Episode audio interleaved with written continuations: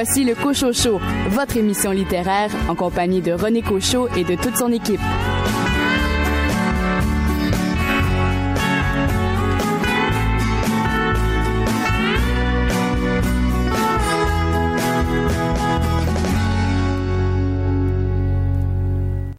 Bonjour tout le monde, bienvenue à votre rendez-vous littéraire. Ici René Cochot. Au nom de toute l'équipe, nous vous souhaitons la bienvenue. Nous vous invitons à vous installer euh, confortablement. Deux heures consacrées à la littérature d'ici et euh, d'ailleurs, agrémentées d'un choix musical qui, j'espère, saura vous plaire. Trois chroniqueurs se joignent à moi pour cette première partie d'émission, à commencer par Richard Mignot, qui, on sait, dévore les romans policiers et euh, les polars. Alors, et quel était le polar à votre menu, Richard? C'est un livre euh, très biblique, apocryphe de René Manzard. Florence Monet a lu de Lorette Lorrain Cano Western et de votre côté, Louis Gosselin, un livre qui m'intrigue beaucoup. Je vous parlerai des Jumeaux de Piolence. C'est un roman de Sandrine Détombe. En entrevue également Karine Paquin qui euh, nous parle de ses plus récentes publications aux éditions Michel Quintin. Je vous souhaite une excellente émission.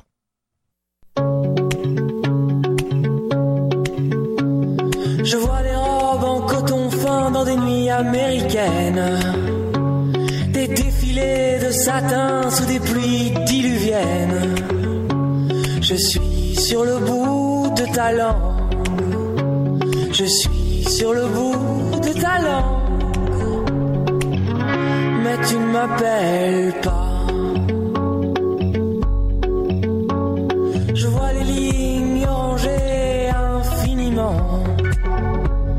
S'animer à travers les prismes des diamants. Je suis sur le bout de tes doigts. Je suis sur le bout de tes doigts. Mais tu ne m'appelles pas.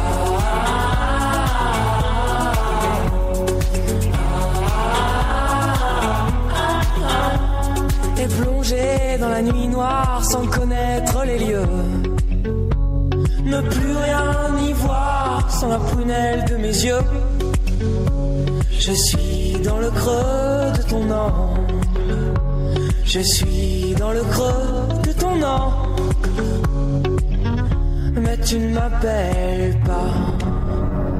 Des mains pour compter des cargos, des dizaines. Combien t'en fais danser, combien sont ceux qui t'aiment encore.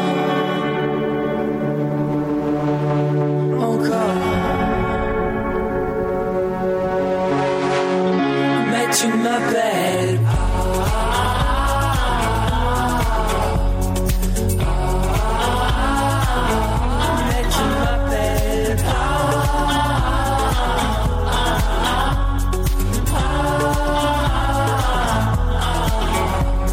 Les allumettes de l'hôtel n'ont rien de ce que je voulais.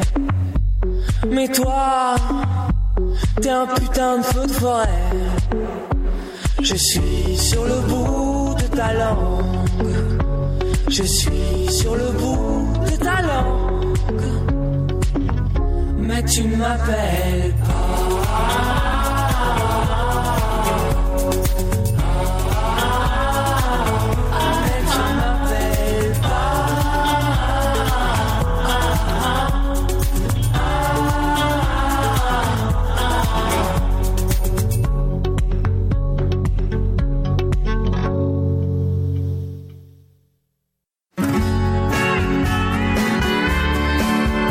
Le crime ne paie pas, mais il plaît à Richard Mignot.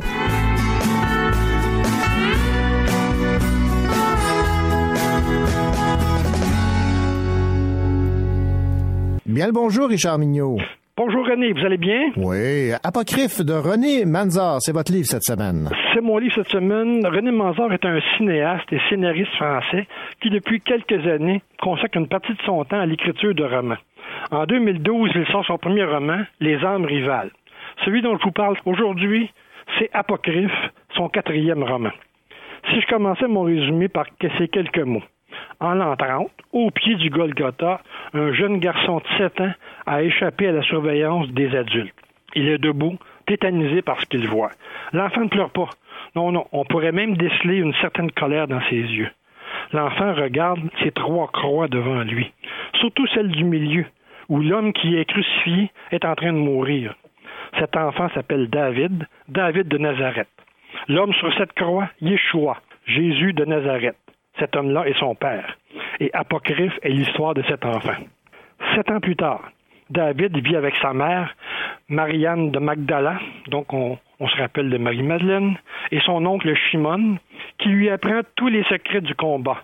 Pas question que les Romains apprennent que le roi des Juifs a eu un fils, donc un potentiel successeur au crucifié. David, lui, rêve de sortir de cette retraite et d'aller découvrir le monde, mais surtout combattre aux côtés des Juifs contre l'occupant romain.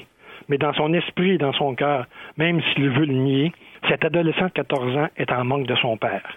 Le doute a pris le temps de s'installer, surtout quand il se rappelle que son père a réapparu à des disciples, mais pas à lui. Et en plus, il apprend, entre les branches d'olivier, que son père est peut-être vivant, loin à l'autre bout de la Judée. Un jour, avant que les Romains le capturent, David se sauve avec celui-là même qui a transpercé le cœur de son père avec une lance, le centurion Longinus, converti à la foi de son père. Alors commencera un long périple rempli de batailles, de trahisons et de guerres toujours inutiles. Mais ce qui ajoute au plaisir de cette lecture, c'est d'y retrouver des personnages dans leur humanité, des êtres qui transcendent la Bible que l'on connaît pour devenir des humains comme les autres, avec leurs peurs, leurs émotions, leurs amours et leurs amitiés. René Manzard a écrit un roman que l'on pourrait qualifier de thriller biblique, ce qui aurait comme conséquence d'éloigner certains lecteurs qui en ont assez de ces romans ésotériques à la Da Vinci Code. Mais ce serait bien dommage pour eux. Les deux années de recherche que l'auteur a réalisées donnent une plus-value au récit et il réussit à nous montrer la Judée de l'après-Christ, les débuts chaotiques du christianisme, pas toujours glorieux, vous le savez bien. Alors laissez-vous tenter par l'apocryphe, récit qui porte bien son nom. Ce roman sort de l'imaginaire d'un auteur et même si la valeur historique est mince, la valeur littéraire, elle, y gagne. Et tant qu'à lire Apocryphe de René Manzard, faites donc un doubli en combinant cette lecture avec 30 deniers de l'autrice québécoise Léolane Kamner, qui traite du même sujet mais d'une façon tout à fait différente. Alors, comme dit la publicité, avec deux, c'est mieux. Bonne lecture. Merci, Richard. C'est un plaisir. Bonne journée. Bonne journée.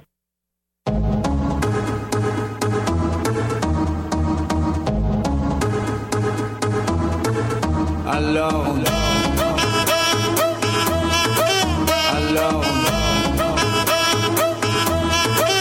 alors, qui dit études dit travail, qui dit les thunes, qui dit argent dit dépense, qui dit crédit dit créance, qui dit dette te dit huissier, lui dit assis dans la merde, qui dit amour dit les gosses, dit toujours et dit divorce, qui dit proche te dit deuil car les problèmes ne viennent pas seuls, qui dit crise te dit monde, dit famille dit tiers-monde, qui dit fatigue dit réveil, encore sur de la veille, alors on sort pour oublier tous les problèmes, alors on danse. blow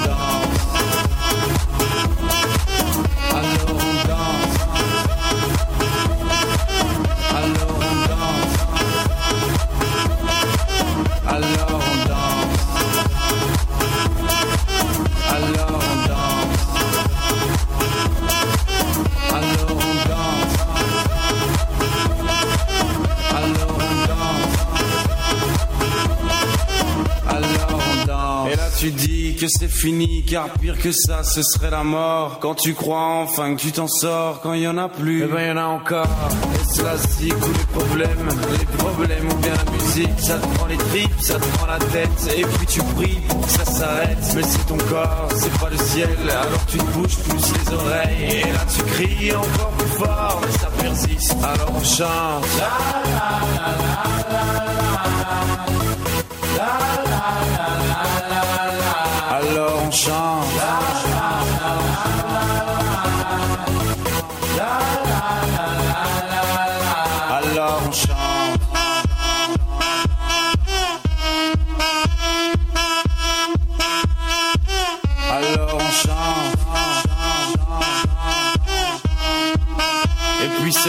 Quand c'est fini, alors on danse. Alors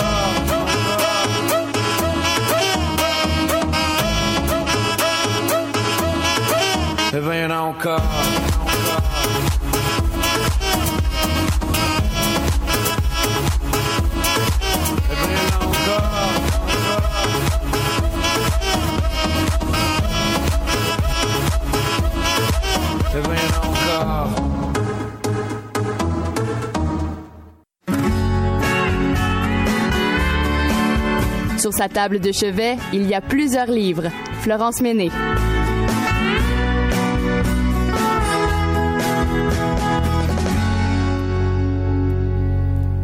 Florence Menet, bien le bonjour.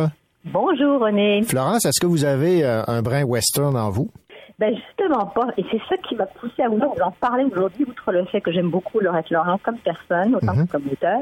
Euh, mais je vous parle donc de Cano Western, qui est son, euh, son dernier roman, qui vient de sortir il y a peut-être un mois et demi environ, là, puis on, on entend le plus grand bien, et euh, qui s'attache au Québec Western, en fait, au bar de ses parents, le Cano Western du bord de l'eau. Euh, à travers ce livre-là, vraiment, on plonge dans un Québec quand même relativement récent. Euh, des 30 dernières années, mais qui est aussi imprégné d'une culture du western, de la fête. Euh, donc, euh, Laurette Lorrain, dans ce qu'elle qualifie de romance, de, de biographie romancée, si vous voulez, donc elle se permet de prendre des libertés avec la réalité, euh, nous parle donc de la vie du quotidien et des grandes vedettes qui ont débarqué dans ce bar, ce bar de mythique du bord de l'eau, euh, où on a dû passer des René Martel et même des Céline Dion, donc des gens bien connus. Alors c'est un roman qui est tout en finesse, en douceur, euh, qui imprégné de l'amour, l'amour de sa famille, l'amour de son père et de sa mère, euh, et l'amour de la vie aussi, de la musique qui est transmis à leurs enfants.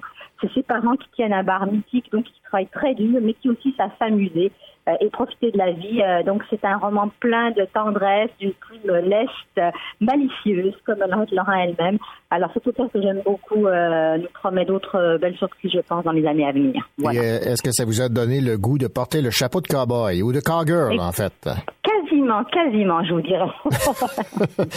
Eh bien, Florence, merci beaucoup. Je rappelle le titre Cano Western de Laurette euh, Lorrain.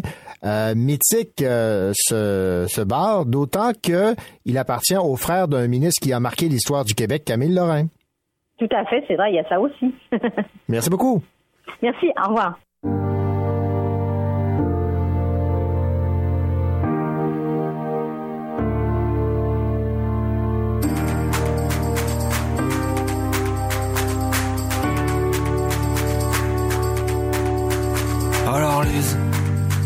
Ce soir, on est parti. Je te pensais pas comme ça, avec des airs un peu timides. Je me suis paumé cette nuit dans la ville.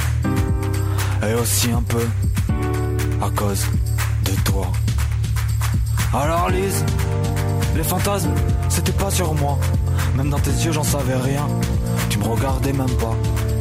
Et ce soir, en face à part, on dansait comme des fous. Les mêmes watts et l'essence jouait de nous. Alors Lise, dis-le-moi, que c'était pour une fille, je t'en voudrais pas. C'est vrai qu'elle est fort jolie, elle a le type de corps qui te tourne la tête. Quand elle parle, tu larmes, et entre nous c'était pas la fête. Alors Lise, dis-le-moi, que c'était pour une fille, je t'en voudrais pas. C'est vrai qu'elle est fort jolie, elle a le type de corps qui te tourne la tête. Quand elle parle, tu. Et entre nous, c'était pas la. Alors, Lise, comment ça? Explique-moi. Quand on se voyait blotti contre moi, ton cœur chaviré, t'as pleuré et ri. À la fin, un peu moins, et j'ai compris. Alors, Lise, je t'aimais bien, mais je vais partir, c'est mieux. Je te le dis, j'éprouve plus de haine. Vous pouvez vivre sereine. Je l'ai vu, tes intentions. T'es jeune, et moi aussi, on a la vie encore. Alors Lise, dis-le-moi, que c'était pour une fille, je t'en voudrais pas. C'est vrai qu'elle est fort jolie, elle a le type de corps qui te tourne la tête. Quand elle parle, tu ris aux larmes, et entre nous c'était pas la fête. Alors Lise, dis-le-moi, que c'était pour une fille, je t'en voudrais pas. C'est vrai qu'elle est fort jolie. Elle a le type de corps qui te tourne la tête. Quand elle parle, tu ris aux langues. Et entre nous, c'était pas la fête. Alors Lise, dis-le-moi. Alors Lise.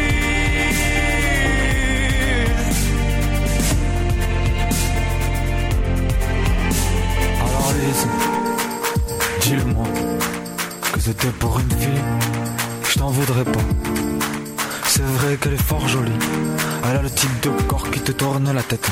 Quand elle parle, tu ris aux larmes. Et moi, je m'arrête.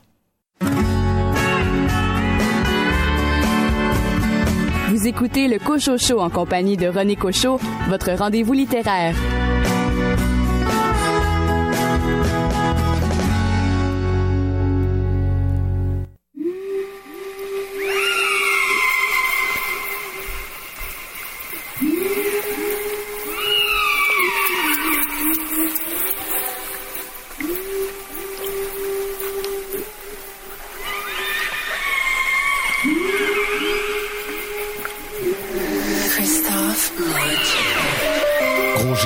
Descendu le rhum par le goulot, sac de sport plein de cash, jette un dernier regard par le hublot. Si ça sent la dope dans le bloc, c'est que je suis passé par là. Moi et mon mic, moi et mon blunt, on est des inséparables. Y a pas de surprise, on a fumé tout le papier d'emballage. Fuck les radios, je file pas trop pour leur chanter des balades. Ils ont oublié leur texte, ils ont misé sur le paraître. Certains resteront, certains finiront par disparaître. J'espère que mes enfants pourront vivre la vraie vie. Des ailes pour voler et deux pieds pour atterrir. Attention, ce sera à vos risques et périls. Soyez forts, soyez préparés pour le périple. Bouchez vos oreilles pour la suite des événements. J'ai trop de journées noires dans ma mémoire d'éléphant. Les chiens qui m'ont sous-estimé vont perdre leur pari. Dites-leur que le pire est derrière et que le meilleur arrive. J'espère un jour pouvoir enfin trouver repos. Je respecte la rue, je ne lui ai jamais tourné le dos. Donne-moi mon argent, ne viens pas négocier le prix d'entrée. Non, c'est pas le crime organisé qui m'a financé. J'espère qu'ils savent à quel point j'ai travaillé fort. Que de l'espoir, de l'espérance et des efforts. Il pas question de se laisser faire. Moi, je reviendrai demain si le bonheur est éphémère. Je fais ma route et jamais je ne désespère. C'est dans une barque pourrite que j'ai traversé les mers. On a fait tout le chemin, on est resté les mêmes. À travers les tempêtes, les averses et les craintes. Ah! ah. Espérance.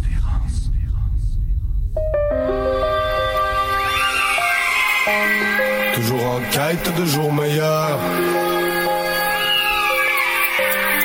On ne s'écroule pas, on apprend à tomber. Des mauvais choix, des essais, des erreurs. Donne-moi la force et juste un peu de volonté. J'essaie de ne pas sombrer. Tout comme toi, je suis un humain et je cherche un peu de lumière. Je ne prends jamais congé.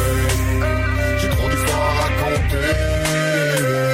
Tout comme toi, au fond de moi, j'ai ce petit quelque chose de spécial.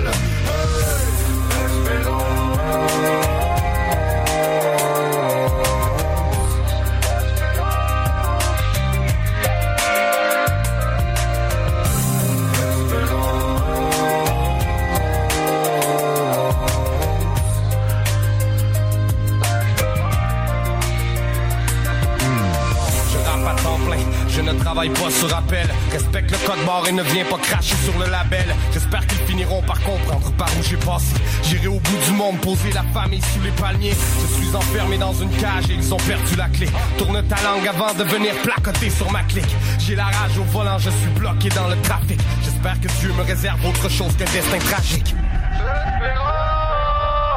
J'espère que l'homme réalisera qu'on court à notre perte, que ça fait longtemps qu'on a signé le désaccord de paix.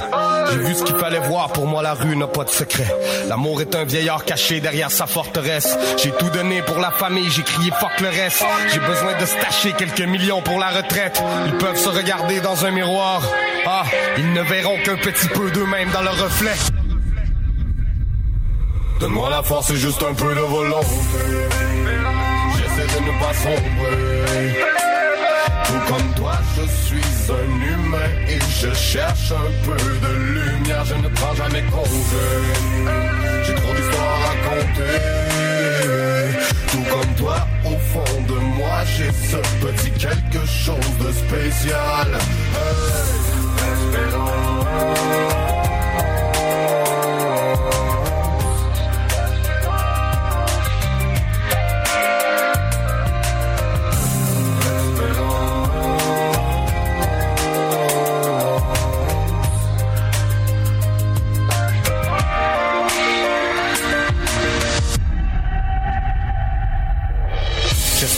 Petits seront fiers de leur papa, qu'ils resteront loin de la violence et des tracas. Quelques flèches d'espoir dans ma sarbacane. On m'a toujours dit que je n'étais qu'un incapable. J'espère qu'ils feront jouer ce track à mon enterrement. J'espère qu'ils porteront le code barre et firme. J'avais seulement quelques minutes pour m'affirmer. Après, je retourne au combat que je dois livrer. J'espère que les plus petits ne suivront pas mes traces. Qu'ils pèseront le pour et le contre de mes phrases. Entre les lignes, ils n'ont pas capté le message. Moi, je suis prisonnier de la noirceur de mes pages. Au fond de tout cela, n'est qu'une aventure. Il nous faut un million d'erreurs pour apprendre à grandir. Après tout ça, j'espère encore qu'ils traverseront le temps, le code barre sur l'étendard.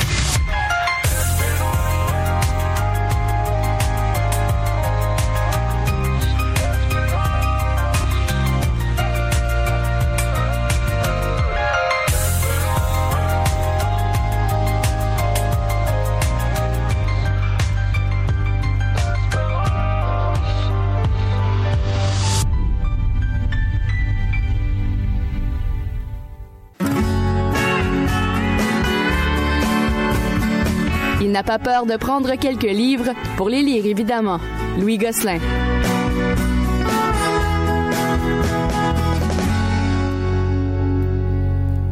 Louis Gosselin, je sais que vous aimez à l'occasion lire des romans policiers et des thrillers et je pense que cette semaine, vous avez été servi à point. Oui, Sandrine Détombe, je la connaissais pas du tout. Euh, c'est un roman qui s'appelle Les Jumeaux de Piolance. C'est dans la collection Hugo Trailer chez l'éditeur Hugo Roman. Euh, c'est une auteure française, donc, qui vit à Paris. Elle est née en 71, travaille dans la production d'événements depuis 20 ans, puis elle profite de ses temps libres, elle, pour écrire des polars.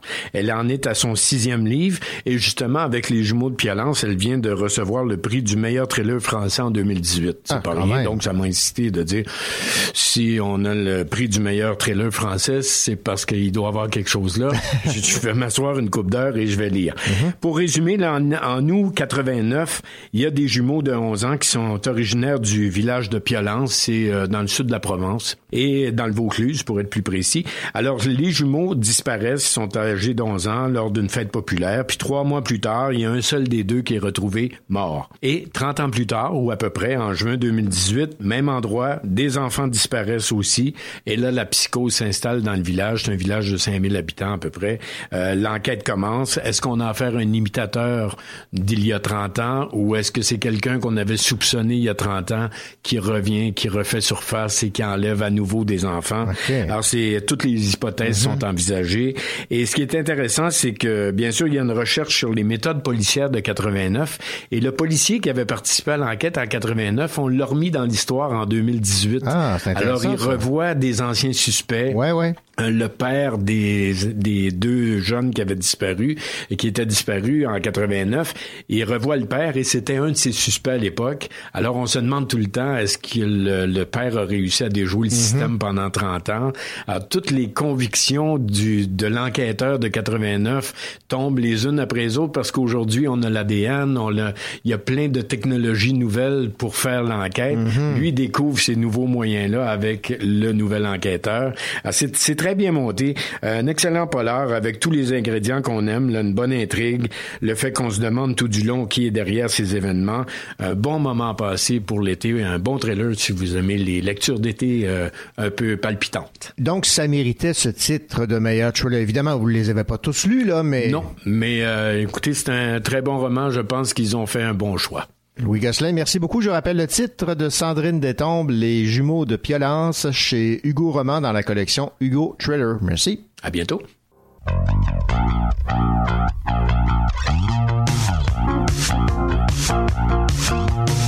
Averse à torrent, il tombe des cordes. Les arbres inclinent obséquieusement leurs cimes que les vents tordent. Une bourrasque, le froid, la grêle, un orage déchaîné. Et je trouve que c'est une belle, une belle journée. C'est une belle journée, belle journée. C'est une belle, belle, belle journée pour pleurer. C'est une belle journée, belle journée. C'est une belle, belle, pour pleurer. La météo a le sens des circonstances. S'il faisait beau, ça friserait l'inconvenance. Je me sens sombre comme ce ciel, tout autant tourmenté. Et je trouve que c'est une belle belle journée. C'est une belle journée, belle journée. C'est une belle, belle, belle journée pour pleurer. C'est une belle journée, belle journée. C'est une belle, belle, belle journée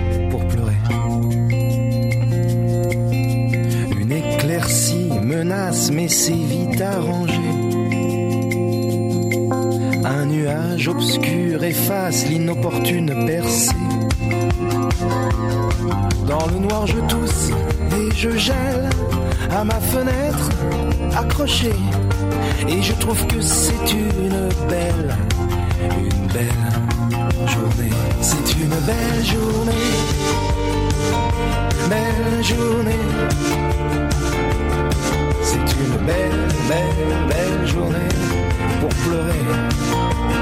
C'est une belle journée, belle journée. C'est une belle, belle, belle journée pour pleurer.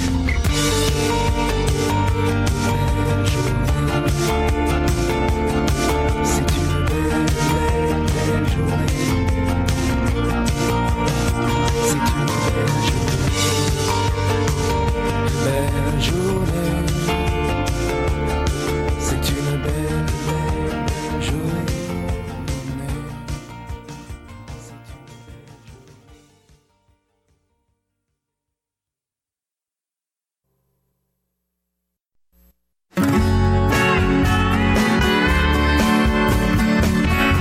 Votre rendez-vous littéraire en compagnie de René Cochot et de toute son équipe du Cochot Show se poursuit.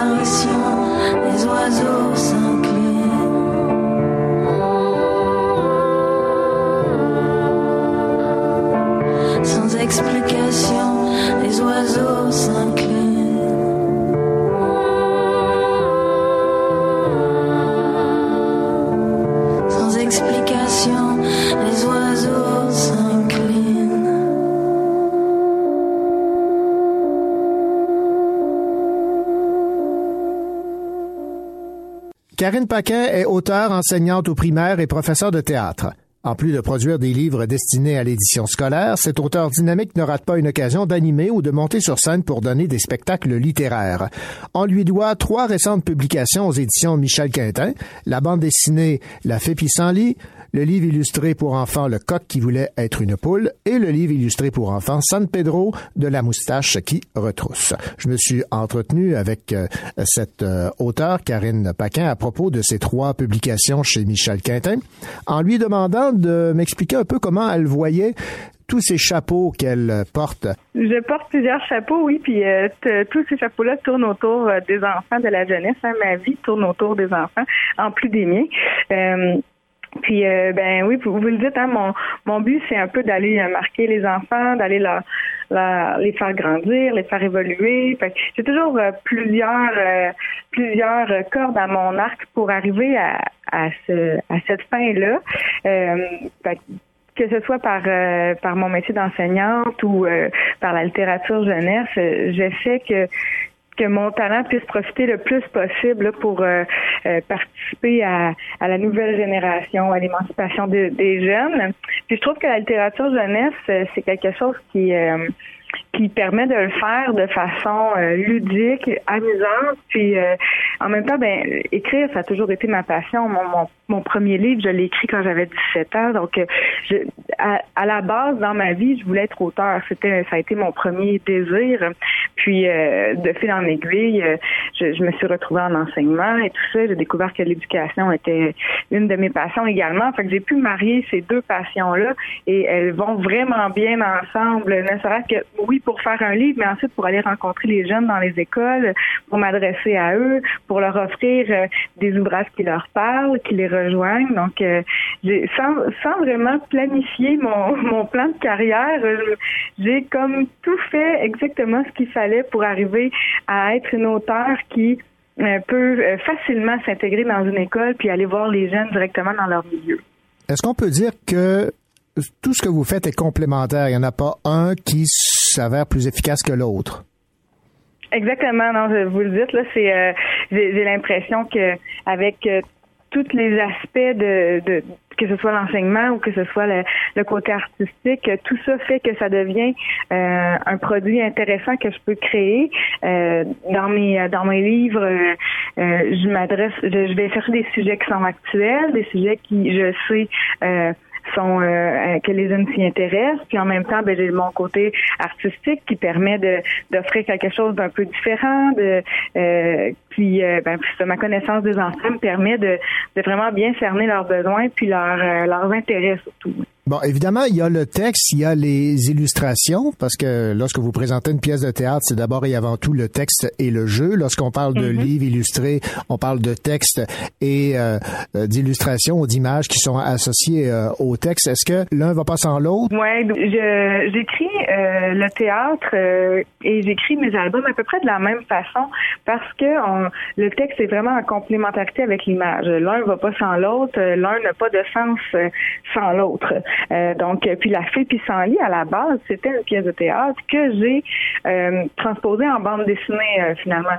Donc, pour moi, c'est un exercice qui est assez facile et naturel de faire, c'est-à-dire de d'avoir une histoire en tête et de l'avoir également en image en même temps. Euh, quand on fait de la bande dessinée, on fait de la scénarisation, mais au théâtre, c'est la même chose.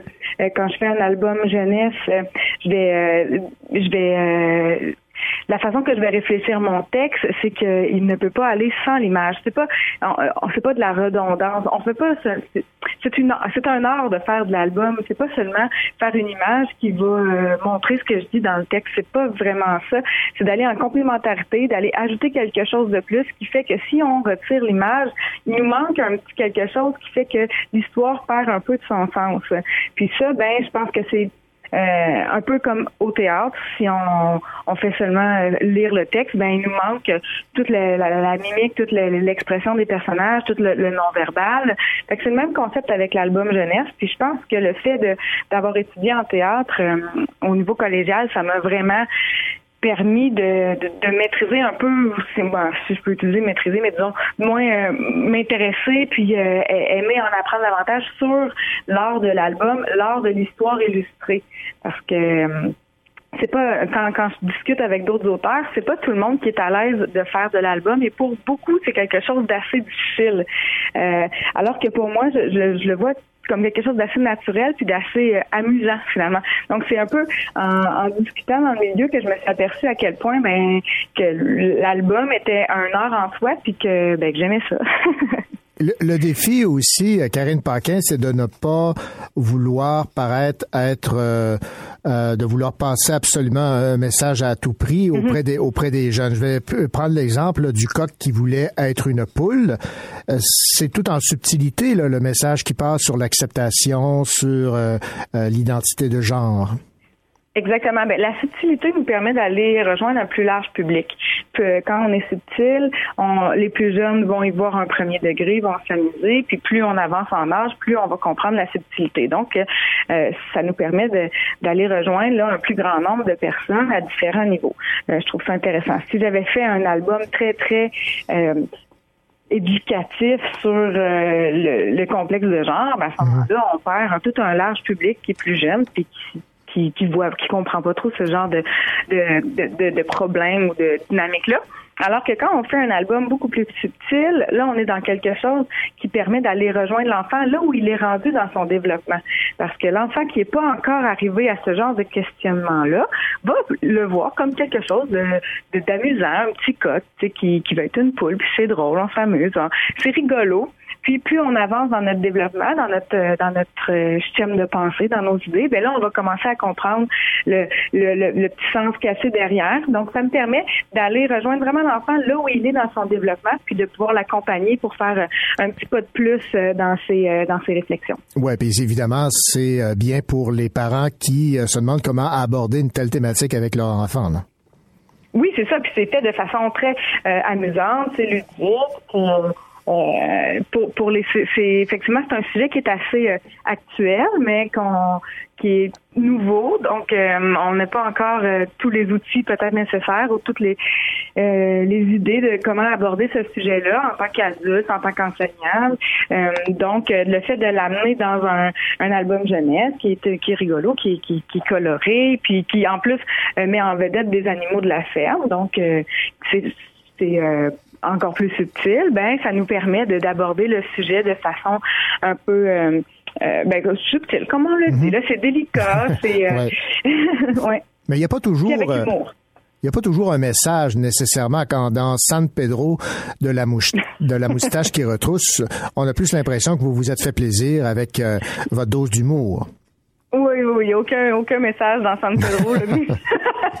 ce, n'est que de l'humour. Euh, c'est, euh, j'aime beaucoup moi les deux albums qui sont sortis au même moment chez Michel Quintet dans la même maison d'édition sont vraiment très différents. Puis ça, ça, ça montre un peu ma personnalité. Je suis quelqu'un, quelqu'un de d'assez euh, flexible dans la vie. donc c'est ça. San Pedro, on est dans quelque chose de complètement éclaté, un univers un peu de cirque dans un un no man's land. On sait pas trop où est-ce qu'on est, mais on, a le, ce, ce, magicien-là qui se prend complètement pour un autre, euh, qui, euh, qui est convaincu qu'il est le meilleur magicien du monde alors qu'il ne fait que nous servir des numéros déjà vus et qui tourne un peu tout croche, ce qui fait que le numéro devient rigolo, mais c'est absolument pas grâce au talent de San Pedro. Donc, euh, puis là, il est accompagné de son lapin moufette qui a commandé sur Internet, puis de son assistante Fana Barbe. Donc, on est vraiment dans un univers là où on fait que rigoler, s'amuser, puis euh, euh, rire.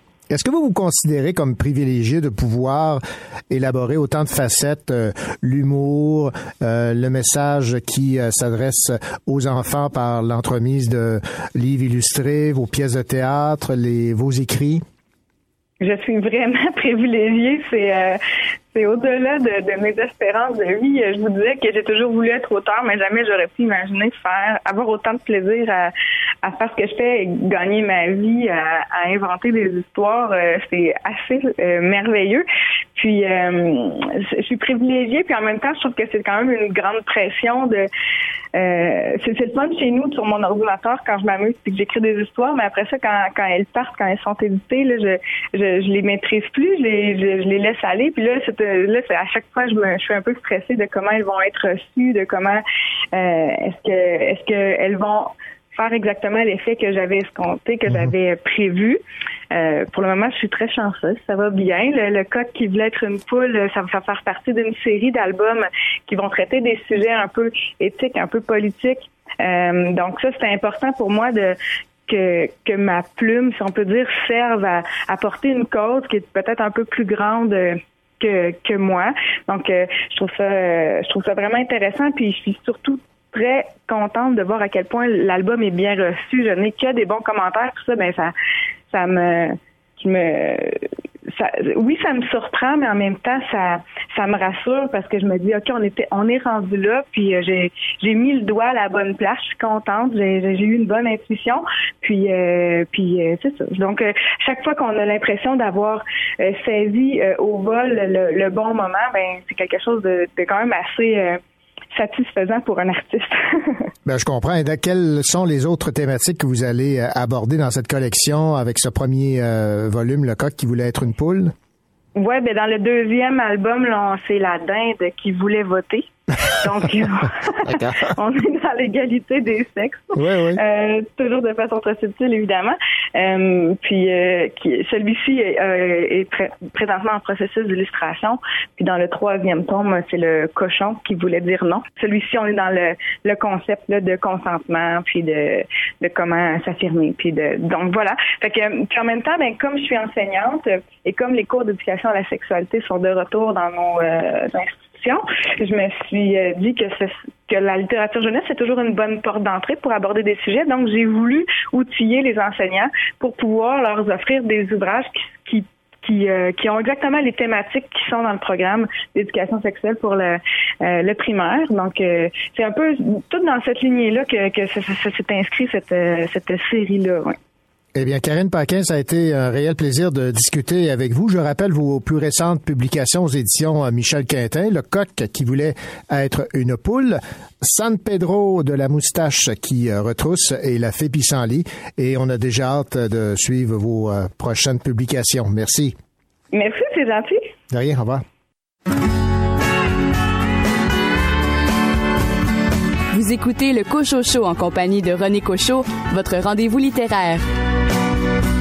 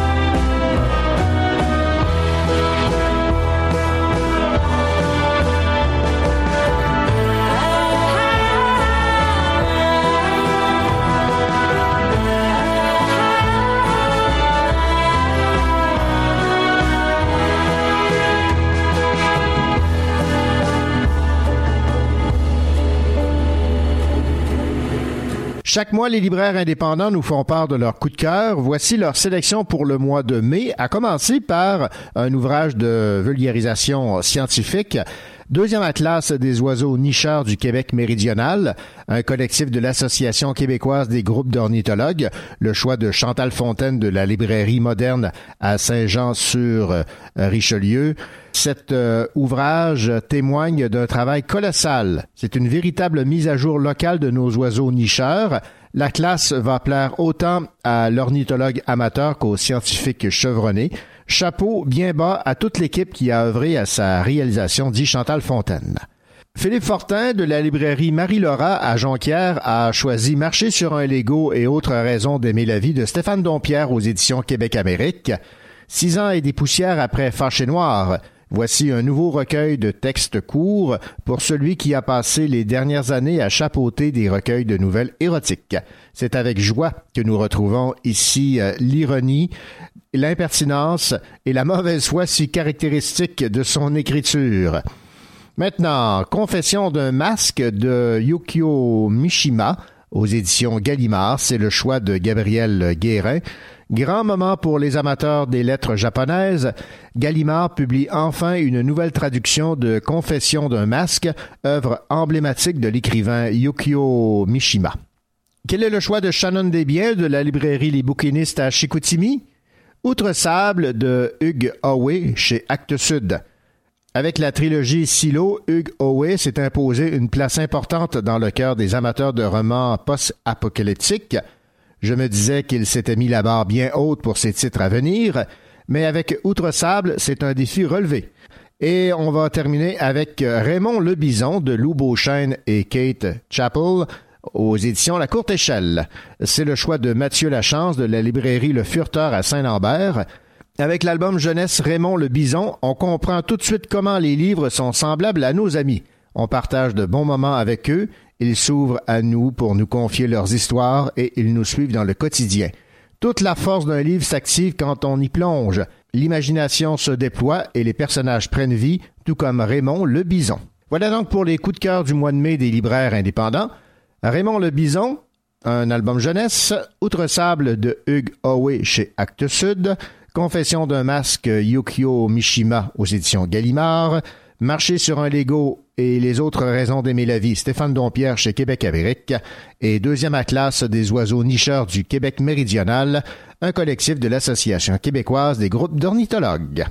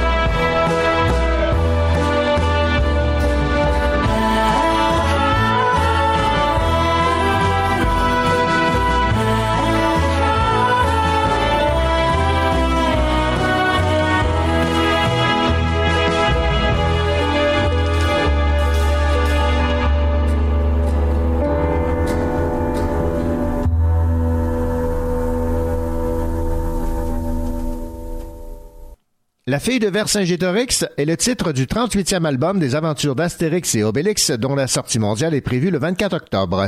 Le nouvel album mettra en vedette la fille du célèbre Vercingétorix. On dit que l'adolescente a le caractère bien trempé de son père. Elle arrive au village escortée par deux guerriers. Même chez Astérix et Obélix, l'adolescente n'est pas en sécurité. La fille de Vercingétorix est l'objet de la convoitise de Jules César. L'éditeur n'a laissé filtrer qu'une ombre de l'adolescente. On distingue la silhouette d'une mince jeune fille avec une longue tresse terminée par un nœud et portant un glaive du côté gauche. Cet album sera tiré à près de 5 millions d'exemplaires et lancé dans plus de 20 langues. Depuis sa création en 1959, 380 millions d'albums d'Astérix et Obélix ont été vendus dans le monde. Les albums ont été traduits dans plus d'une centaine de langues. Moi, j'ai bien hâte de mettre la main sur ce 38e album des aventures d'Astérix et Obélix, le titre La fille de Vercingétorix.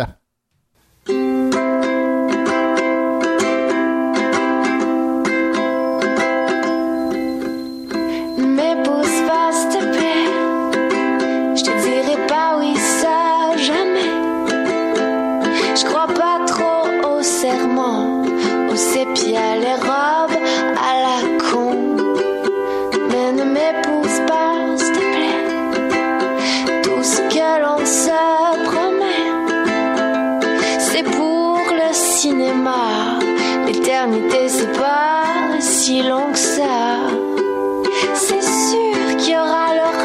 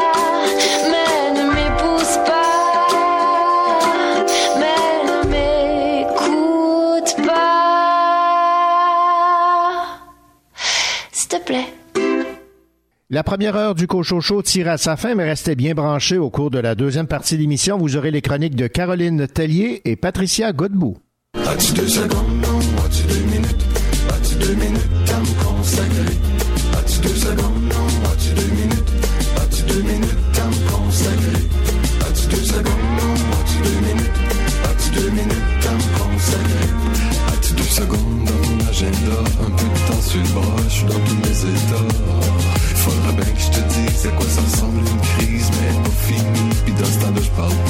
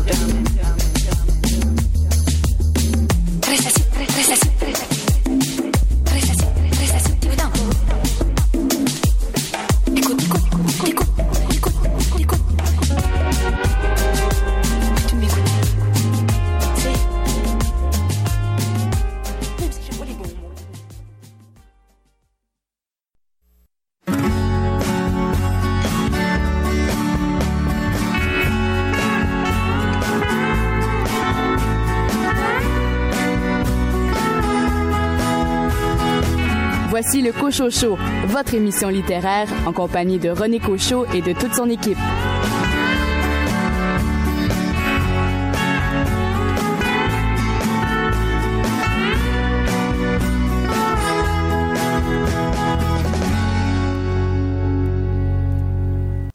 Des 60 prochaines minutes, vous aurez l'occasion d'entendre euh, l'entrevue que m'a accordé Webster à propos de son livre illustré Le grain de sable ou Olivier Lejeune, le premier esclave au Canada.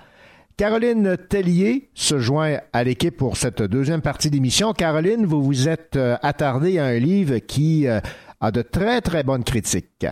Oui, René. Alors, j'ai lu Ma dévotion de Julia Carminon, paru aux éditions Annika Parence.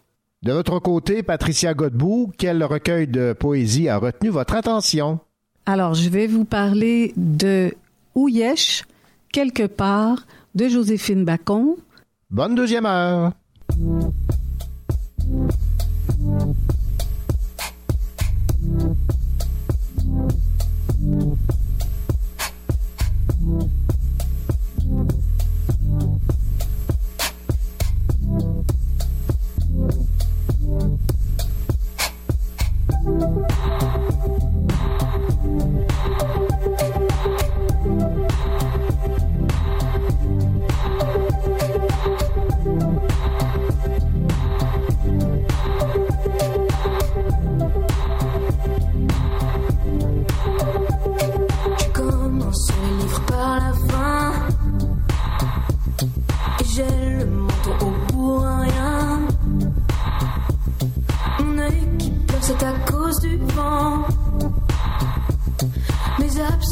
C'est du sentiment.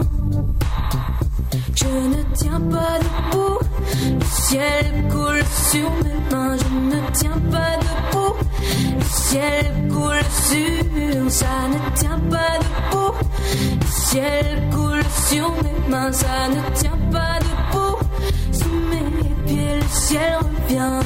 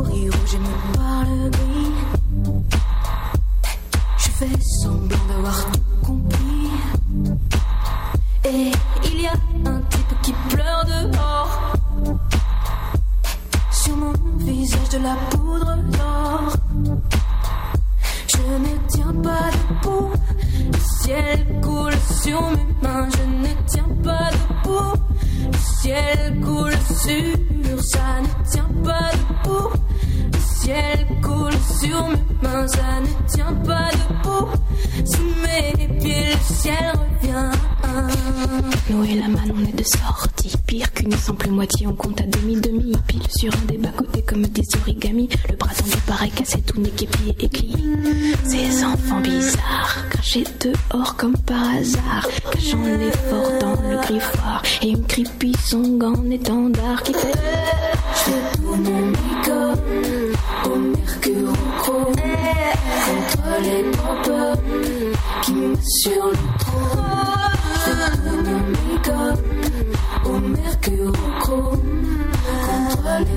Oh, oh, oh,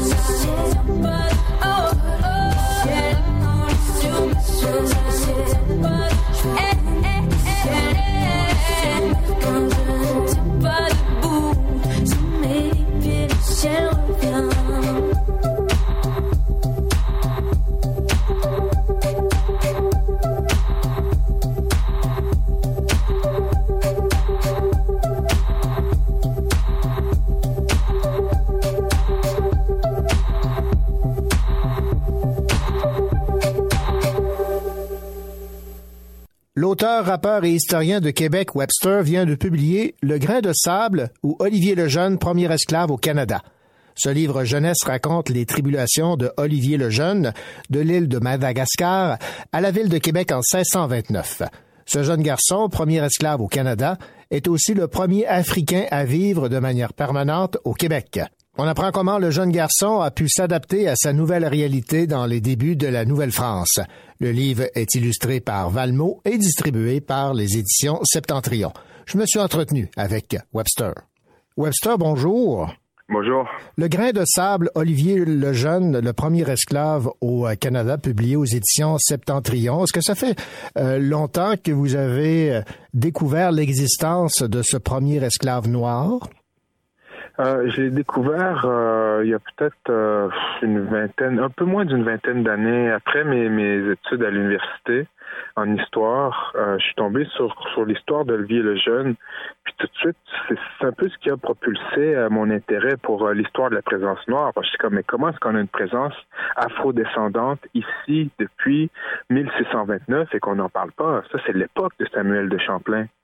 Et donc, euh, c'est vraiment ce qui, euh, pour moi, a été la bougie d'allumage euh, vers cet intérêt pour l'histoire. Est-ce qu'on pourrait dire qu'on en a peu parlé parce qu'il y a peu d'écrits sur l'existence même de ce Olivier le Jeune et de la présence d'esclaves noirs en Nouvelle-France? Ben, entre autres, oui, il y a peu d'écrits. Puis euh, aussi, je pense que pour plusieurs personnes, pendant longtemps, euh, c'était peut-être une anecdote, une anomalie qui euh, ne s'insérait pas nécessairement bien dans la, trame narrative historique euh, principale qu'on nous raconte ici au Québec et au Canada. Et donc, d'un côté, oui, il y a peu d'informations, mais d'un autre côté, je pense que les gens ont juste décidé de pas s'y intéresser. Est-ce que vous auriez écrit ce livre quand même avec évidemment en toile de fond toute la saga entourant la production de Robert Lepage? Oui, bien sûr. Je veux dire, premièrement, Slav ne me définit pas. Puis, euh, j'ai rien à voir à faire avec ça dans le sens que mes activités créatives sont loin de tourner autour de cette production-là. Je veux dire, pour ma part, ça fait depuis 2014 que ce projet-là est amorcé. Et donc, euh, le Slav ne veut rien dire par rapport à tout ce que je fais.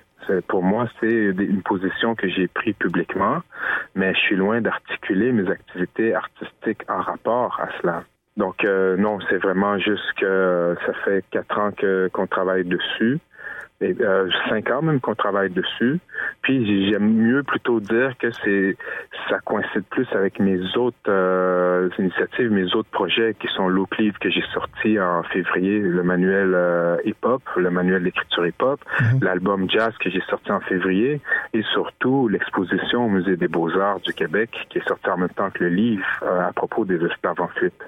Alors, Webster, dans le grain de sable, ce qu'on découvre évidemment, c'est que on sait peu de choses de Olivier le Jeune par le peu de textes qui font référence à l'existence de ce premier esclave au Canada. Vous avez donc dû inventer une partie de, son vécu.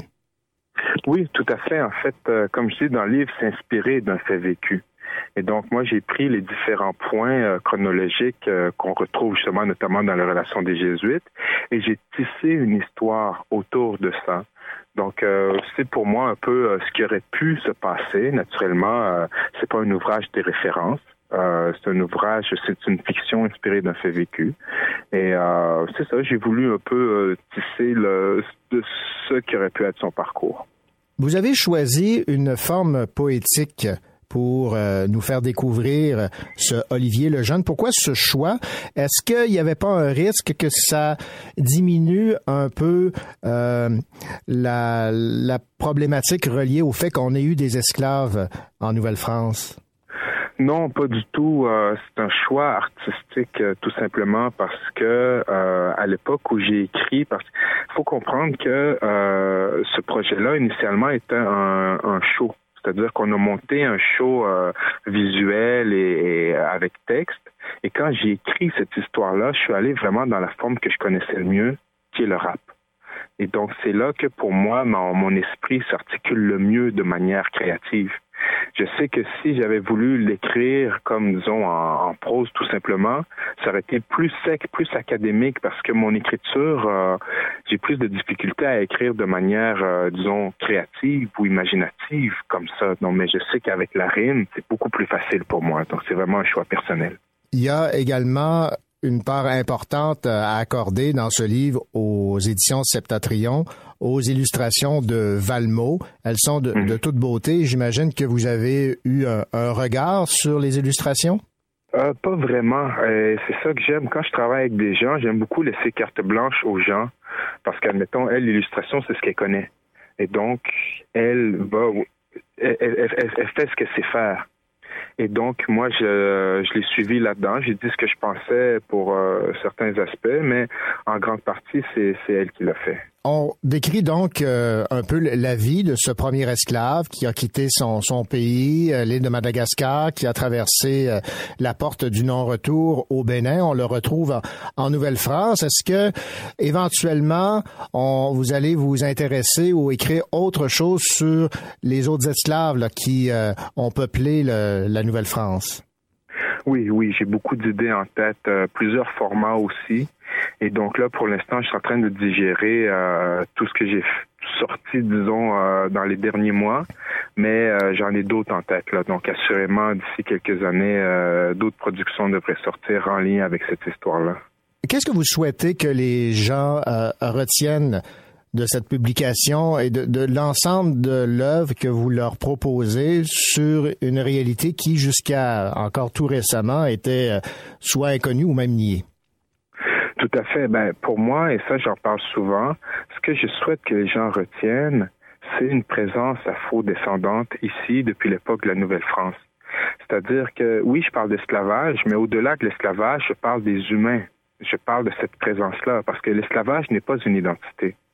Et donc, au-delà de l'esclave, il y a des gens qui sont ici, des gens qui sont venus d'Afrique, des gens qui sont venus des Antilles ou des États-Unis, des, des afro-descendants, des personnes noires qui ont vécu ici, qui sont nés ici, qui ont grandi ici, qui ont été apportés de force ici depuis l'époque de Champlain. Et c'est ce que j'essaie d'amener à travers toutes ces initiatives-là, c'est cette compréhension d'une histoire plurielle.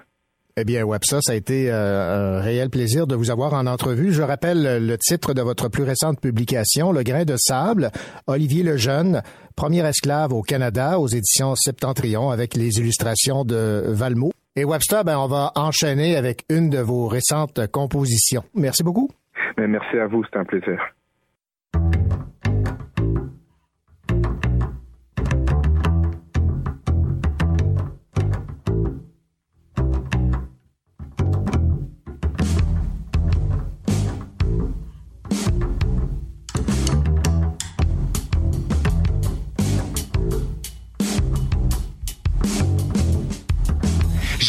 Articles, je t'ai entendu à la radio déballer des ordures, c'est insipide, les radios. Tu penses être une icône, mais une blague et des emojis à propager des idées connes, théories drabes et des motifs. Les doigts sur le clavier, recourbés comme des gâchettes, mitraillés à la vetelette afin d'augmenter le cachet. Parce qu'on veut se le dire, c'est la haine est lucrative, la populace est malléable, quand d'autant plus elle est craintive. Mais l'idiotie n'est pas un mal incurable, elle s'enracine profondément quand le mind est vulnérable. L'ignorance produit la peur, puis la peur nourrit la haine. C'est le cœur, s'est fiché, un dur labeur pour qu'il l'apprenne. Le remède, c'est l'amour, le remède, c'est l'amour. L'esprit, il est fertile, faudrait bien qu'on le laboure. Semer la connaissance, parvenir à s'éduquer. Cultiver la patience, puis grandir, mais sais-tu que tu dis que t'es pas raciste, mais tu détestes les musulmans. Dans tes veines, tu vis la rage comme sur une mousseline. Avant, c'était les noirs. Maintenant, c'est les arabes. Depuis septembre 2001, des immigrants indésirables. Tu craches ce que tu penses. Tu te trouves pas mal game sur tous les blogs et commentaires. De fautes, amalgame. Mais bro, t'as peur, t'as tort et puis t'as peur. Entre la paresse et la torpeur, encore on progresse à ta Mais l'idiotie n'est pas un mal incurable. Et s'enracine profondément quand le mind est vulnérable. L'ignorance produit la peur puis la peur nourrit la haine. Et si le cœur s'est figé, dur labeur pour qu'il l'apprenne. Le remède, c'est l'amour. Le remède, c'est l'amour. L'esprit, il est fertile, faudrait bien qu'on le laboure. Semer la connaissance, parvenir à s'éduquer. Cultiver la patience, puis grandir.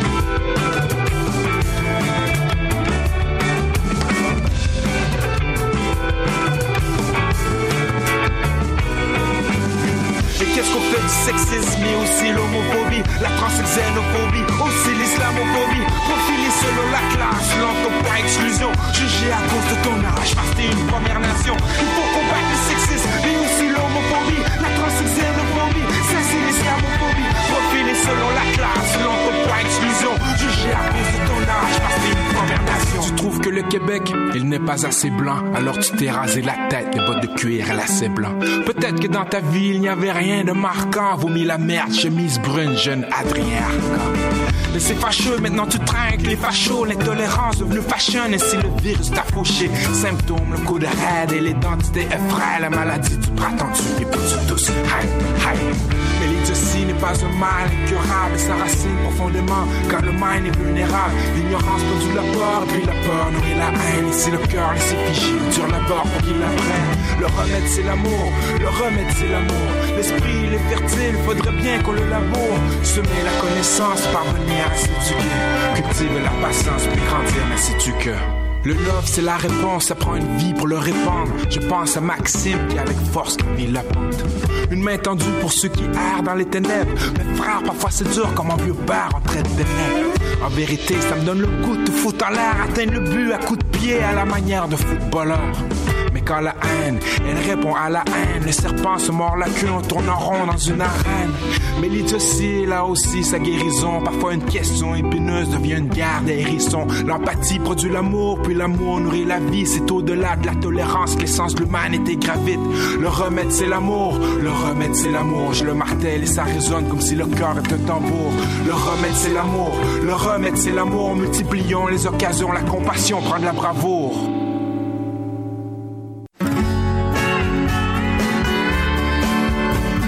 Elle est musicienne, elle enseigne la musique et la lecture fait partie de ses cordes. Caroline Tellier.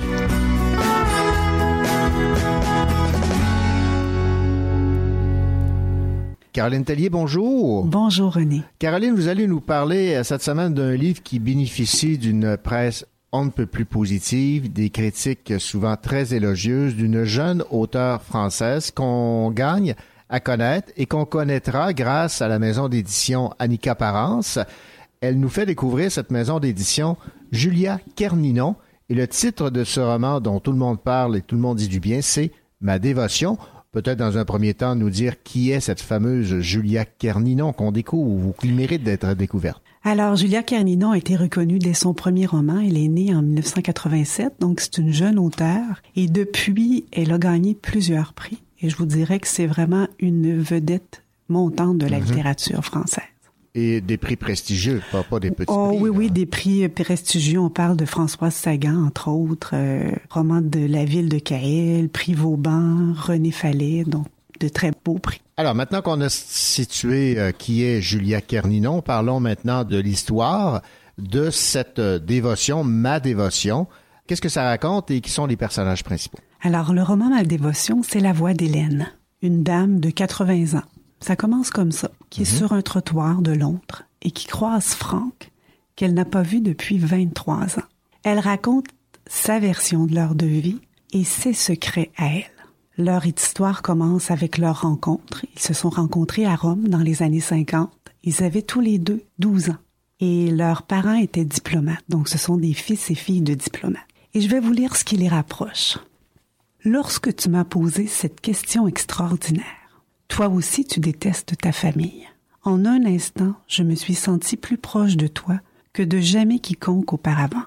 C'était peut-être le sentiment qui prévalait en moi à l'époque, la haine de ma famille, à égalité avec mon amour des livres. Donc c'est vraiment la haine de leur famille Ouais, je vois ça, qui les qui les a rapproche. rapprochés. Et ils vont être très liés, Hélène et Franck, jusqu'au jour terrible, un jour terrible de 1995. Donc pendant près de 50 ans, où un événement vraiment malheureux provoque leur euh, rupture définitive. Alors la vie d'Hélène tournera autour des livres et de Franck. Et lui, Franck, qui mettra du temps à trouver sa voie, deviendra un peintre prestigieux de renommée internationale. Et ces deux, là, vont vivre ensemble, séparés, seront amis, amants. Ils vivront somme toute une relation très particulière, atypique. Et ce sont des personnes très différentes aussi, presque incompatibles. D'ailleurs, Hélène explique un peu, au, dès le début du roman. Je vais vous lire un peu ce qu'elle dit. Comme les tableaux que tu peignais et dont l'image apparaissait couche après couche, jusqu'à être parfaitement visible d'un coup. Ce qui nous est arrivé a mis des années à prendre forme, mais je crois que nos tempéraments portaient en eux, dès le départ, ce qui allait causer notre chute et la mort d'un innocent. En une phrase, ça résume beaucoup de choses. Oui, exactement. Et ça arrive au début du livre. Mhm. Alors, vous comprenez qu'on s'attend à beaucoup de choses aussi.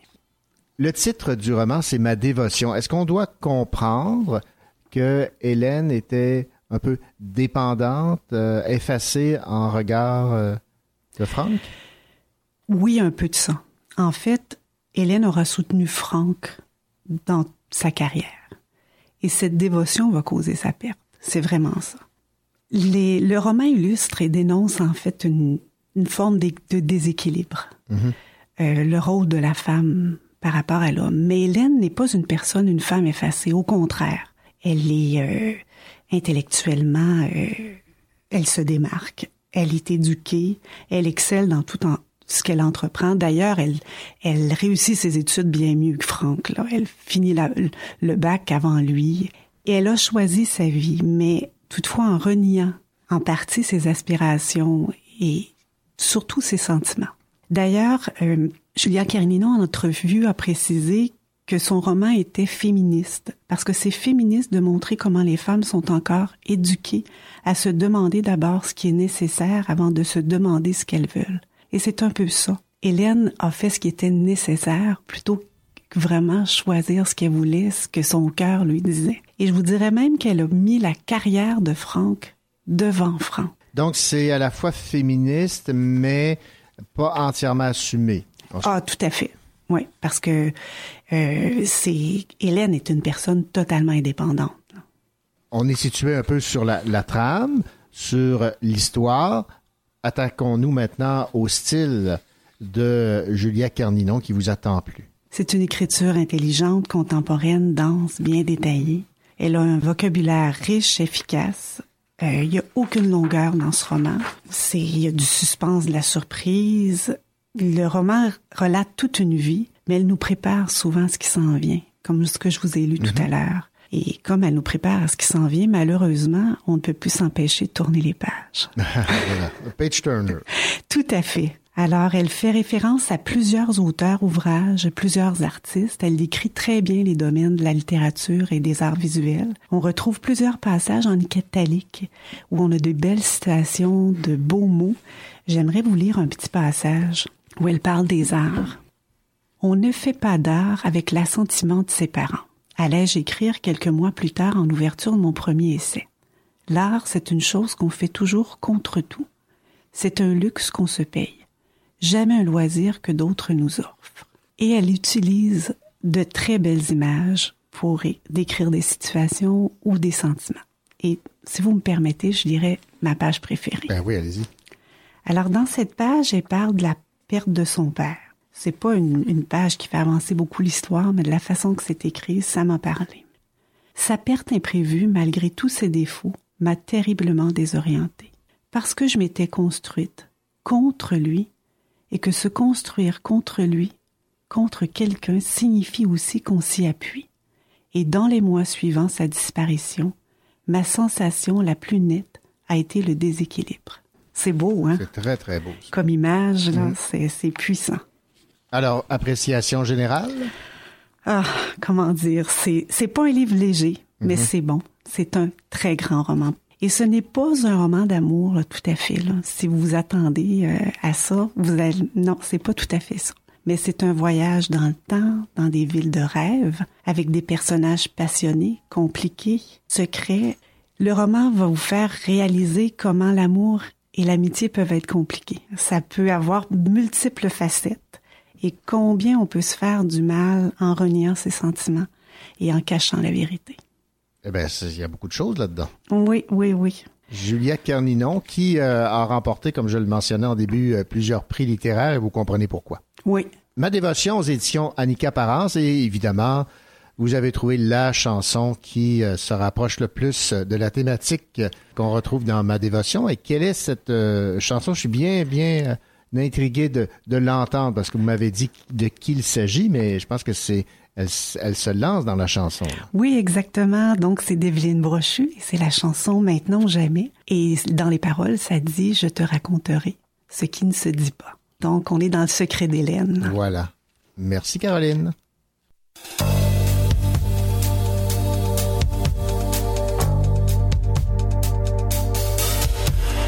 Marche avec moi.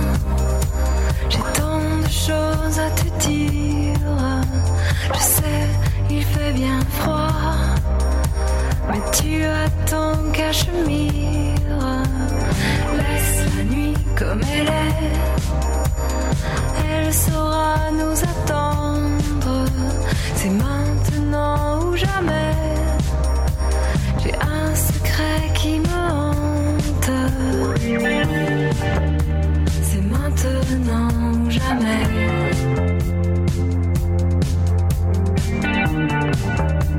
Laisse la nuit comme elle est. Je te raconterai, je te raconterai. oh, ce qui ne se dit pas. Un à la fin de l'été. oh. Je te dirai tout bas, je te raconterai, je te raconterai. Se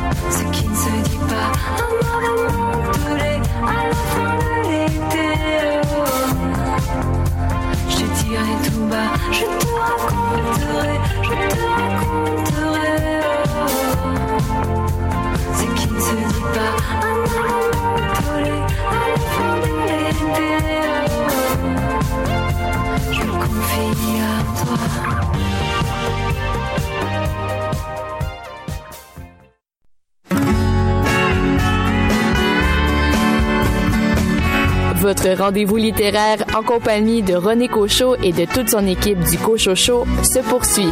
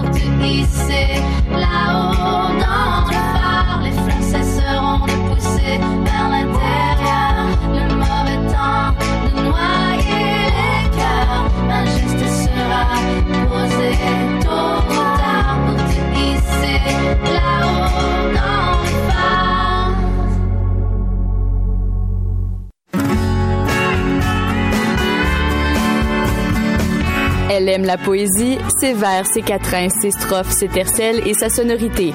Patricia Godbout.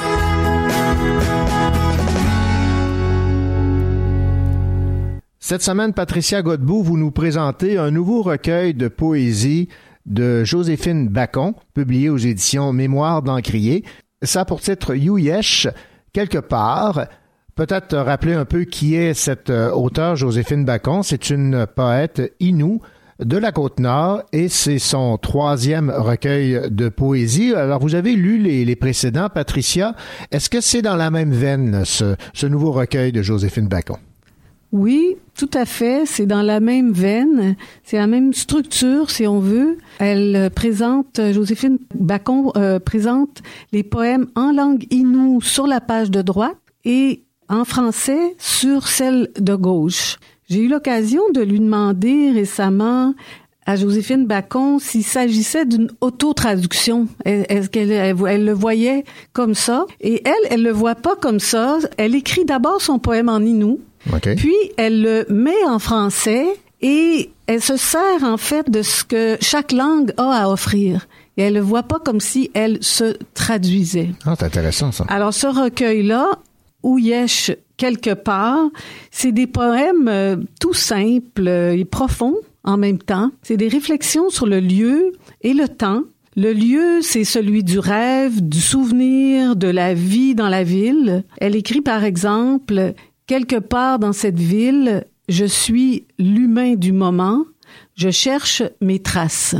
Un autre lieu qu'elle explore, c'est celui de la toundra, ce qu'elle avait fait dans des recueils euh, précédents, le, le lieu de son enfance, de son peuple. Elle écrit, par exemple, Quelque part dans le Nuchimit, je suis chez moi, sans adresse réelle. Ma rue s'appelle Chemin de portage. Demain, je remonterai la rivière, retrouver mes bâtons à massage, quelque part dans le Nuchimit, quelque part la grandeur de la terre. Ce recueil de Joséphine Bacon, ça explore aussi le rapport au temps. Elle parle de, de sa vieillesse, euh, du fait qu'elle avance en âge, de ses rides. Elle euh, écrit, par exemple, j'ai cent mots à te raconter, mon vieil âge, mes rides. Je n'ai plus l'alerte des pas, le souffle court, j'avance dans mon songe sans fatigue.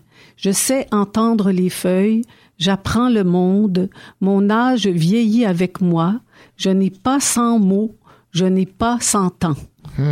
Donc on voit son style très simple, Ouais, ouais. dépouillé, mais qui nous interpelle.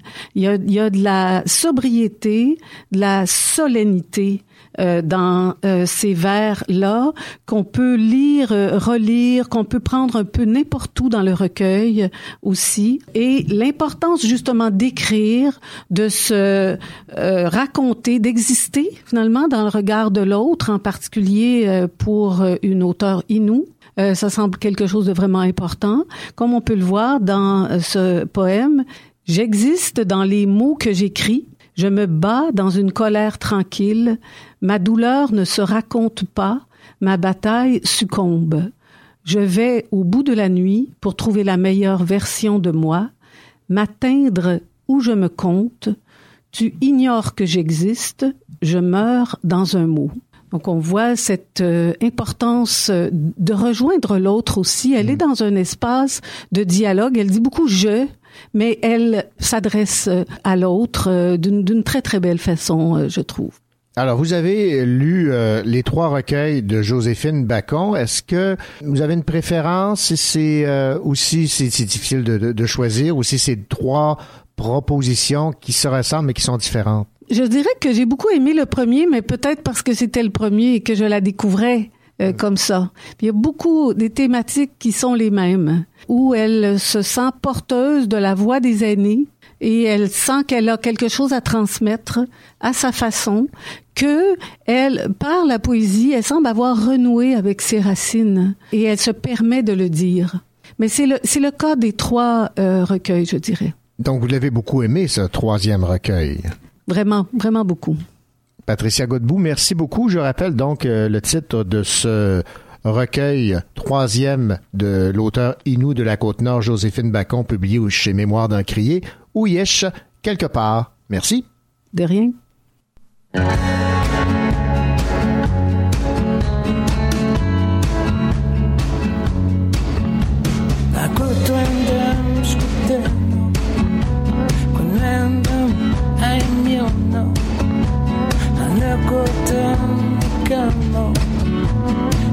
bater um te chamando Acuto andando in your know Quando andam I'm mono Streams are drop my door And the guns know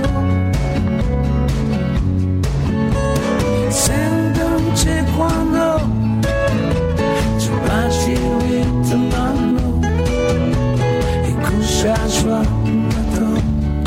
en jambe. Naquanto andamos, gritando. While we down and you're low. Naquanto andamos, depois a Deus chamando. Naquanto andamos and you're low. Quando andamos, sou te ou não. Estamos a tua mudar.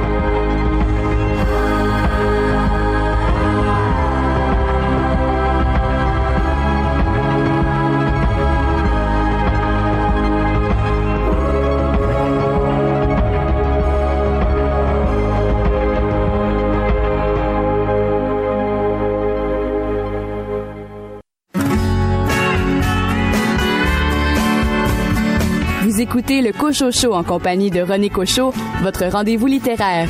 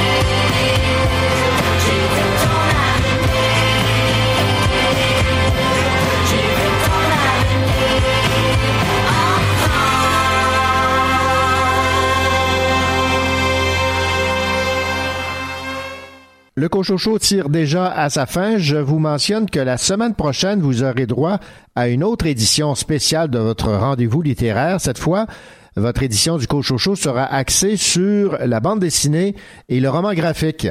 En fait, je vais profiter de la présence des euh, nombreux BDistes et euh, artistes du euh, 7e art à l'occasion du rendez-vous BD du Centre culturel de Rock. J'y rencontrerai à plein donc euh, de dessinateurs, de BDistes, dont le très sympathique euh, Michel Rabagliati, à qui l'on doit le très célèbre personnage de Paul. Alors j'ai déjà hâte de rencontrer euh, tous ces artistes, ces BDistes, de vous présenter les entrevues qu'ils vont m'accorder. Je vous souhaite une excellente semaine. J'espère qu'il fera beau. Mais une chose est sûre, il fait toujours beau lorsqu'on a un bon livre à lire. Allez, au revoir. Je vous rappelle aussi que si vous avez raté une entrevue, une chronique, ou si vous avez le goût de réécouter euh, ce que vous avez euh, entendu en partie ou en totalité, ben, souvenez-vous, hein, le Cochocho est maintenant en balado. Bonne semaine tout le monde. Allez, au revoir.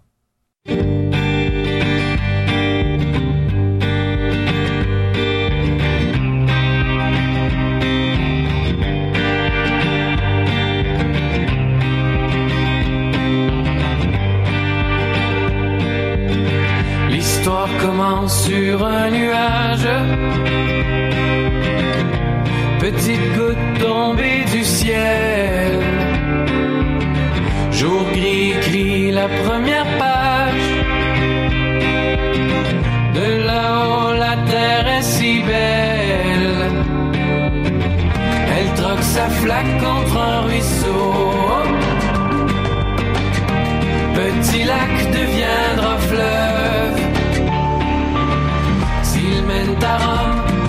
nos chemins se croisent. Sous les ponts, le temps s'écoule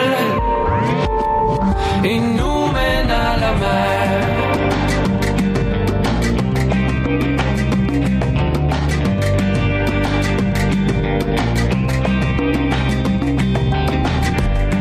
À chacun son départ, à chacun sa rivière. Au